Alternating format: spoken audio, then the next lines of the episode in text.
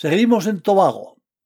En el presente capítulo caminamos hasta la mayor población, donde exploramos la posibilidad de tomar el transporte público y tomamos contacto con las ventajas de las barberías locales.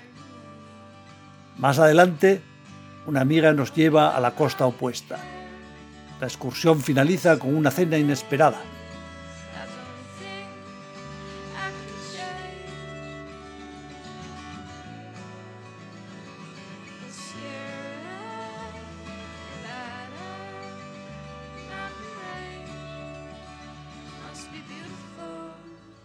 En la esquina de la isla en la que nos encontrábamos, la vida transcurría apacible, agradable. Ya habíamos explorado las playas cercanas, habíamos atravesado todos los palmerales y habíamos comido en los restaurantes chiringuito de la zona. Ahora tocaba ir conociendo algo más de la isla. Así pues, dando un largo paseo, nos dirigimos a Scarborough, que es la población más grande, la capital de Tobago, en realidad que cuenta actualmente con unos 25.000 habitantes. No llega a ser una ciudad en el sentido de contener edificios elevados o una zona comercial con tiendas. La sensación era la de que todo estaba un poco dispersado, tal vez poco organizado. Pues allí estábamos, preguntando, preguntando, hasta que finalmente nos dirigimos a un lugar desde el cual, según nos habían dicho, partían los autobuses hacia distintas poblaciones de la isla. Aunque no era exactamente una estación de autobuses, encontramos una taquilla en la cual, según nos habían asegurado, se vendían los billetes. Estaba cerrada y nos dedicamos a esa actividad tan propia de los trópicos, esperar. Pero compréndanlo, esperar sin prisas, como algo no solo inevitable, sino como algo adecuado, lo que se debe hacer, vaya. Al cabo de cierto tiempo, llegó una mujer joven. Entró y al vernos abrió la ventanilla y nos preguntó qué deseábamos. Entonces le contamos que queríamos visitar la parte norte, en la que nuestro mapa señalaba la existencia de una población que se llamaba Charlotteville. Nos dijo que efectivamente ella nos podía vender los billetes. Ya no me acuerdo cuánto era, claro, pero muy barato. Entonces la siguiente pregunta caía por su propio peso. ¿Cuándo salía el autobús? La respuesta fue muy curiosa, sorprendente en realidad. Nos dijo que no sabía. ¿En una hora? ¿Por la tarde? ¿Hoy? No sabía. Creo que fue la primera vez que oí algo así. Si uno va a una estación de autobuses y le dicen que no saben cuándo salen los coches de línea, pues lo menos que se lleva uno es una sorpresa. Pero no había manera. La mujer, siempre sonriente, siempre amable, repetía que no se sabía, que saldría cuando saliera. Miren, qué razón tenía, si es que es así como tiene que ser realmente. La gente compraba sus billetes y en el momento en que había suficientes pasajeros, se llenaba un autobús y se iba a donde hubiera que ir. O tal vez apareciera un coche porque el conductor tenía la discrecionalidad necesaria para decidir cuándo se salía, cuando él lo estimara necesario, y se iba al lugar que hubiera que ir.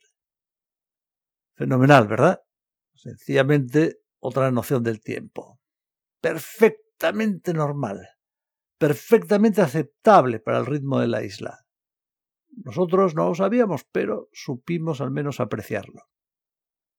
Lo único que lamento es no haber tenido verdaderamente la oportunidad de disfrutar de un trayecto en un autobús compartiéndolo con habitantes de la isla, haciendo parada en cada pequeño grupo de casas y muy probablemente en lugares inverosímiles que a los demás les parecerían perfectamente apropiados, entablando conversación o escuchando discretamente las que tuviéramos alrededor, y gozando de las vistas desde otro medio de transporte, desde otra perspectiva, desde un inocente engaño con el que intentar verlas como lo haría un isleño. Como estábamos en los trópicos, la humedad era enorme. Yo pasaba calor, sobre todo paseando por la calle, de manera que decidí que me cortaba el pelo. Y que me lo cortaba bien corto, como un quinto. Eso fue lo que hice, un gran acierto. Un acierto por el inmediato frescor y por el proceso en sí. Verán. A la búsqueda de un barbero, preguntando, preguntando, acabamos encontrando unos cobertizos de madera, uno al lado del otro, igual de grandes, uno verde, otro azul. Los dos eran peluquería. Había otros negocios algo más apartados, pero las peluquerías del lugar eran estas dos. Bueno, las barberías, porque eran para hombres. Seguramente las de mujeres estaban en otro lado. Entré en una de ellas al azar. Mientras tanto, Johanna se quedaba fuera. Imagínense un cobertizo al que le faltaba la pared frontal, la fachada. Por la noche se ponían unas maderas y con eso se cerraba.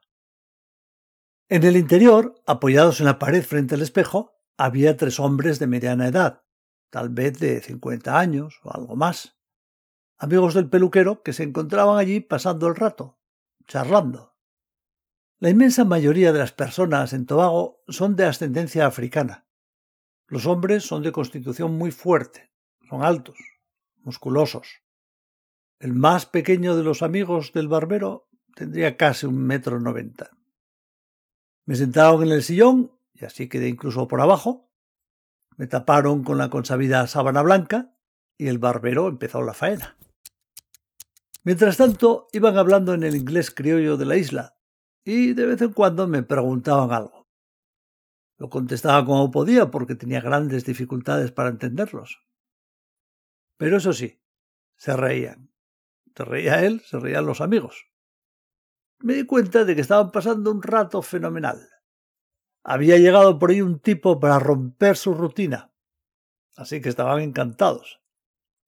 ¿Y saben qué? Pues que el ambiente me fue contagiando. Y yo, el conejillo de Indias, me empecé a sentir igual de contento. Cuando acabó de cortarme el pelo, me quedó como yo quería, como para ir a la mili, Quiso saber si me parecía bien. Le dije que por supuesto, que mejor no podía haberlo hecho. Perfecto. Entonces me preguntó si quería que me afeitara.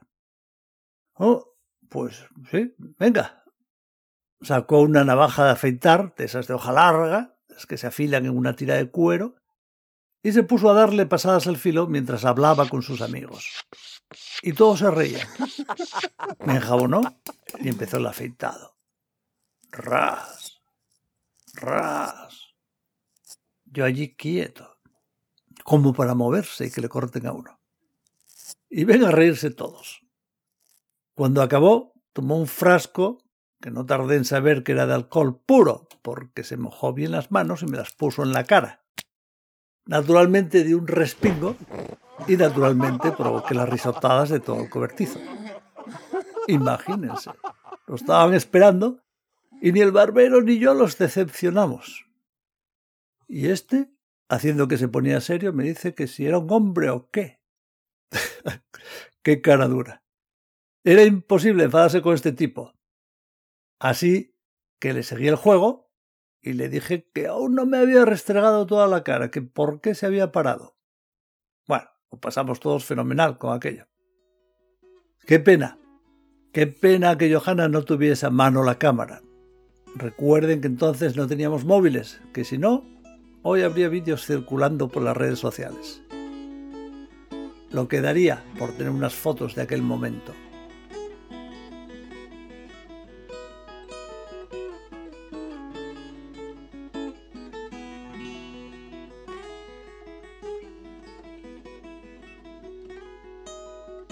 Así transcurría nuestra vida en Tobago.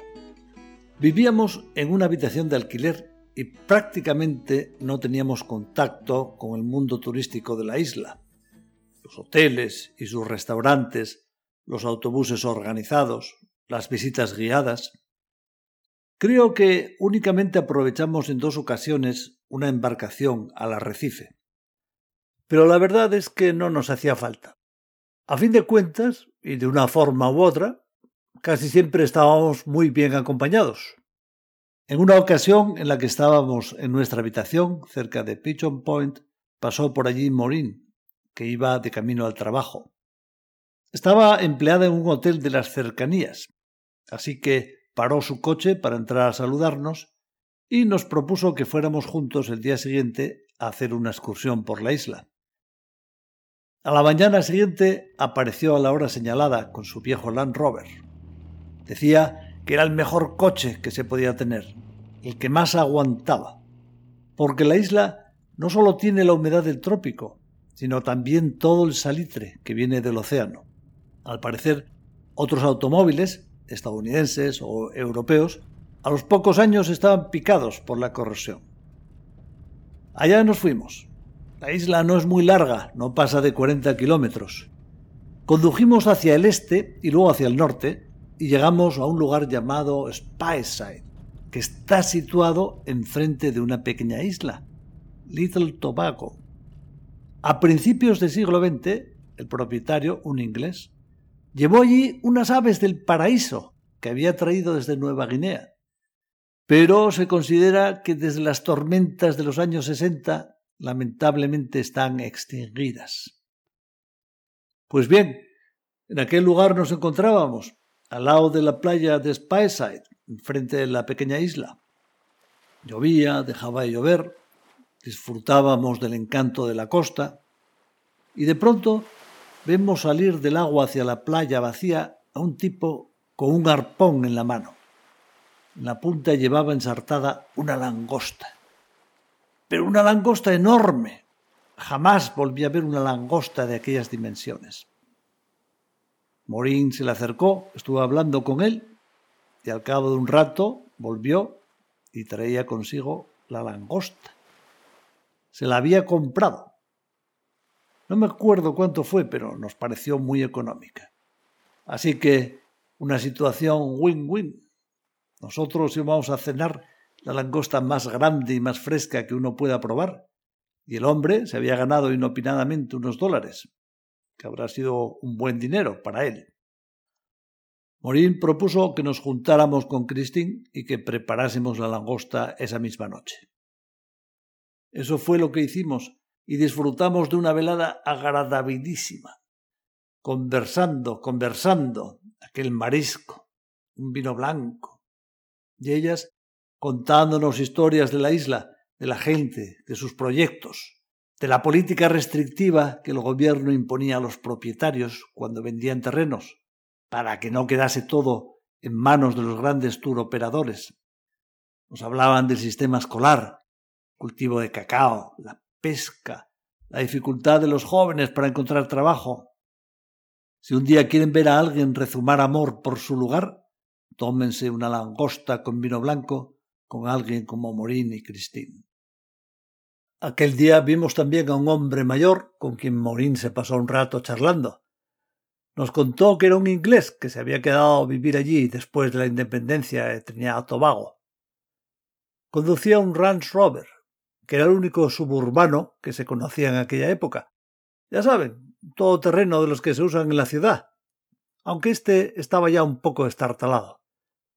En la luna trasera se veía una pegatina que decía As a matter of fact, I own the road. O sea, pues sí, la carretera es mía. O de hecho, sí que soy el dueño de la carretera. Y no dejaba de tener su gracia verla en aquel automóvil, conducido por un antiguo funcionario colonial ya mayor, porque, según nos explicó Morín, cuando la gente se enfadaba en la carretera por un adelantamiento arriesgado o lo que fuera, aquellas calzadas estrechas, lo primero que le decían al otro era ¿Qué te crees? ¿Que la carretera es tuya? El tipo, de hombre con sus por lo menos setenta años, llevaba en el coche una pegatina que ponía eso. Y de alguna manera encajaba con lo que nos parece un humor típicamente inglés. Con esto de las expresiones, ha llegado el momento de recordar aquí una muy típica de Trinidad y Tobago, una que se sigue utilizando, según veo, en alguna página que estuve consultando recientemente. La palabra es liming. Así, liming. La usaban mucho. Por ejemplo, Morín nos contó en una ocasión una anécdota de cuando estaba trabajando en Port of Spain y de pronto dijo, When I was liming with Simus, eh, cuando estaba liming con Simus, le pedimos que nos lo explicara que ya habíamos oído la palabra en alguna otra ocasión, y nos contó que venía a significar algo así como pasar el tiempo, dejar transcurrir el tiempo sin hacer nada, charlando, vagueando un poco, sin hacer nada en concreto, y nos dio una explicación etimológica. Claro, a saber si era acertada, porque esto es lo que pasa con las explicaciones etimológicas. Y es que hay muchas de las cuales no se sabe si serán verdad. Pero bueno, como dice la expresión italiana, se non è vero e ben trovato. Lo que cuenta es que la historia resulta interesante o agradable de oír. Me gusta mucho este dicho, me lo oirán más veces. Pues nos contó que la expresión probablemente venía de la época de la Segunda Guerra Mundial. Trinidad y Tobago pertenecía al Imperio Británico y había allí estacionadas tropas, pero muy pocas. Había algún diplomático, algún funcionario y poco más en cuanto a población europea. Así pues, en aquella zona, que era muy tranquila, la gente no tenía apenas ocupación, no corrían peligro, no tenían gran cosa que hacer, se aburrían, vaya. Al tener más tiempo del normal, se juntaban a menudo y tomaban su té con lima en lugar de limón, porque, bueno, es lo que abunda en el trópico. Pero luego, claro, del té se pasaba al gin tonic, también con lima, y así iban transcurriendo los días. De ahí venía la expresión liming, de pasar el tiempo ociosamente tomándose algo. Bonito, ¿verdad? En cualquier caso, a la vuelta de Spiceside decidimos que alquilaríamos una moto, un scooter, y que aprovecharíamos para recorrer la isla, para conocer esquinas apartadas, para entrar en contacto con otras personas. Y así lo hicimos.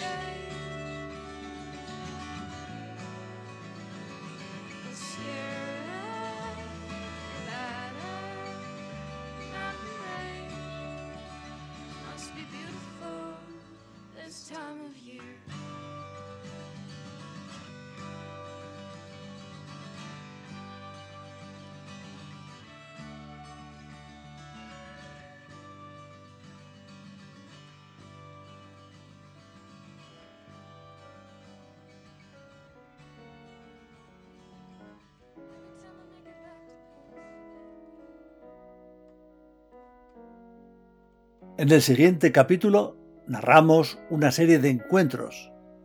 Recordamos especialmente a un joven peculiar y los prejuicios nos dan un susto. Finalmente, recapitulamos en los últimos días de la estancia.